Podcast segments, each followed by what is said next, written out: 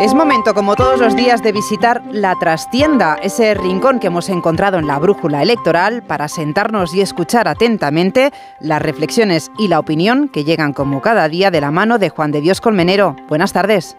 Buenas tardes. Si nos vamos a detener en el tramo final, en esta penúltima trastienda, en las expectativas. Las expectativas las carga el diablo, pero de puertas para adentro, en los partidos políticos es lo que se dicen, a lo que juegan, a lo que aspiran, con lo que sueñan.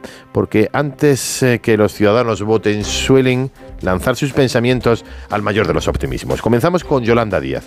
Ya se bajó del barco que alguien erróneamente le hizo entrever de obtener 50 o más escaños. Más que un tope, aquello era una utopía. Ahora ponen la mirada la barrera psicológica en los 35 diputados, o al menos alrededor de esa cifra, porque según las encuestas no lo tiene fácil y cruzan los dedos en sumar para aproximarse a esa barrera de 35. ¿Por qué? Porque recordamos, es el resultado que obtuvo Pablo Iglesias, 35 escaños. No vaya a ser que el desalojo de Podemos de sumar no sume sino reste. Pedro Sánchez sigue diciendo a él y sus asesores que van a ganar las elecciones. Si eso fuera así, para empezar nunca hubiera hablado de remontada.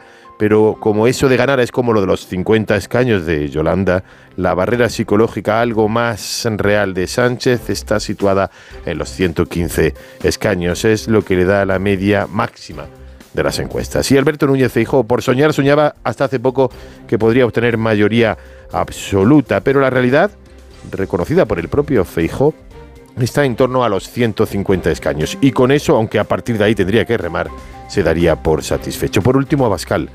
Es verdad que los sondeos a Vox siempre, siempre le dan por debajo de lo que luego obtiene, de los resultados reales, pero también es cierto que los 52 diputados actuales perderán mucho y perderán al menos 20 y esto ya sería un batacazo. Las expectativas de unos y de otros, las que luego el domingo juegan buenas o malas pasadas.